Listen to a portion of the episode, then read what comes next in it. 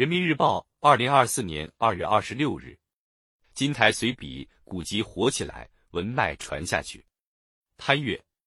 不久前，国家图书馆发布了中华古籍资源库新增数字资源，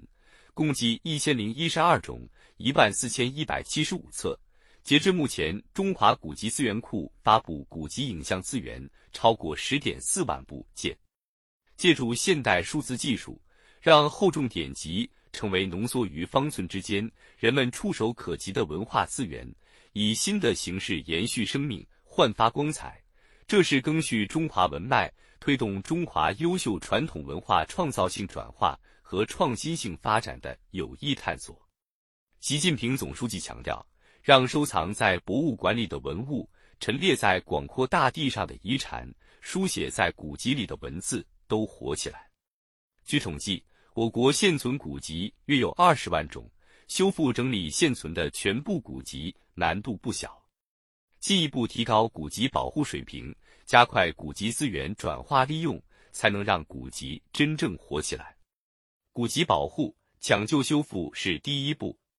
随着时间推移，许多古籍面临重铸、风蚀、水浸、火炙等威胁，存在脆化、絮化、霉变。破损等伤情，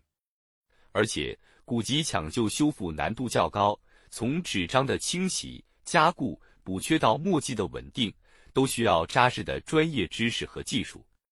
一些修复中心甚至为找到与原书高度相似的纸张而专门建起造纸工房。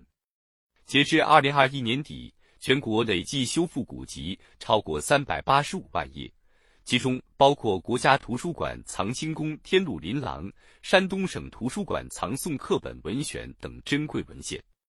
这背后是一名名古籍修复师埋首固执残页，凭借一双妙手补千年的技艺与时间赛跑，运用各种复制手段对古籍内容乃至外形进行再生性保护，是传承古籍的重要方式。如今，在数字技术的帮助下，古籍善本的内容从纸端搬到云端，不仅能让更多人看见，还能实现全文检索、文本比对、自动标点等功能，为学习研究提供更大便利。不过，我国现存古籍实现数字化的不超过八万种，且很多只是完成了初步的影像扫描，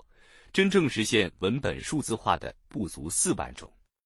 让卷帙浩繁的古籍以数字化方式传承，还需进一步完善相关工作规范，加强古籍数据流通和协同管理，推动资源汇聚共享。